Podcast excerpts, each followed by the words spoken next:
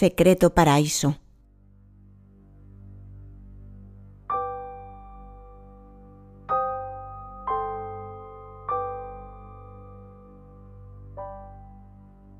Capítulo 2. Conociendo a Kalina Dombrowski. Kalina Dombrowski conoció el significado del dolor a muy temprana edad. Cuando cumplió cinco años, fue arrebatada de los brazos de su madre por los oficiales de la SAS, que a gritos y empujones la obligaron a subir a un camión que la llevó a la estación de trenes, arrancándola de aquello que tanto amaba. La casa de madera, la chimenea, el piano negro de pared en donde su madre le enseñaba a tocar. Kalina nació en la lluviosa mañana del 20 de octubre de 1936 en una pequeña casa a las afueras de Malaya Rohan, en Ucrania.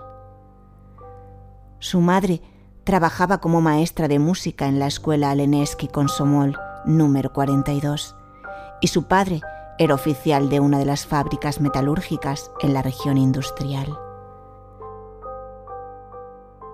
Todas las mañanas caminaba en dirección a la escuela, luciendo orgullosamente su pañuelo rojo como parte del uniforme escolar de pionera.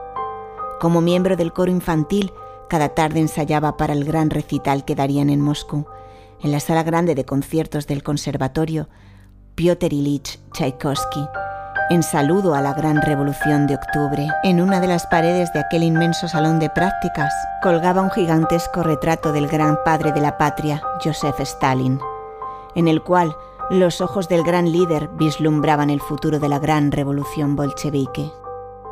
El día en que Kalina cumplió cinco años, ella, al igual que muchos otros judíos, corrían entre gritos y disparos sobre la rampa de la estación de trenes.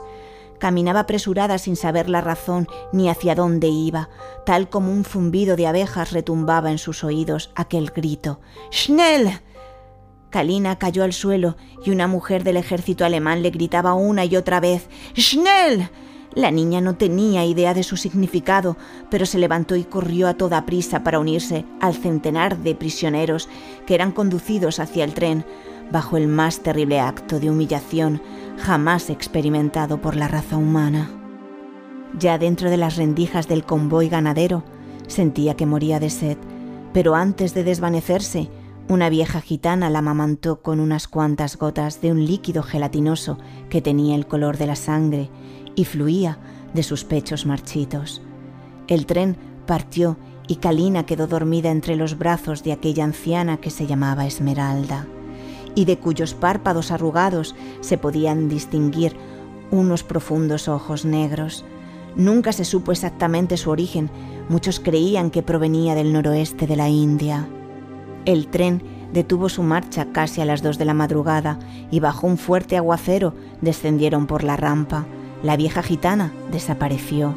Una joven hermosa tomó las manos de la niña y corrieron juntas por el lodoso patio entre centenares de prisioneros que habían llegado con ellas al campo de concentración de Auschwitz. Una vez en las barracas, entre carreras y disparos, la joven gitana le contó una leyenda sumeria sobre la primera mujer en el jardín del Edén. Con el transcurso de los días, el hacinamiento fue diezmando la vida de aquellos prisioneros, para quienes el tiempo había dejado de importar y lo esencial era existir, aunque fuera unos segundos más. Entre los soldados alemanes se esparció la historia de una bella mujer de cabellera negra y ondulada que rondaba los acantonamientos por las noches. Los militares hablaban en secreto sobre la misteriosa mujer, otros decían que era un fantasma que deambulaba por las noches visitando las barracas de los soldados. Muchos se mofaban de aquellos que hablaban del tema, a otros les despertaba gran curiosidad y algunos morían de pánico. Para los judíos aquello era una alucinación producto del hambre que atacaba sus mentes. Durante días, meses y semanas, el espectro se paseó por aquel campo de concentración y los oficiales, seducidos en sus puestos de vigilancia, amanecían en un profundo trance. Las víctimas de aquella hechicera, además de presentar cuadros de demencia, estaban afectados de noma, la cual se propagaba por toda la cara y la boca de los soldados. Los gitanos fueron culpados de aquella epidemia, por lo que fueron aniquilados inmediatamente. Con el afán de encontrar una cura, Las cabezas y órganos de los niños asesinados fueron remitidos a la Academia de Ciencias de las SS en Graz para ser estudiadas por Joseph Mengele, quien era el director médico de la Sigurne Familienlag del complejo 2 Birkenau.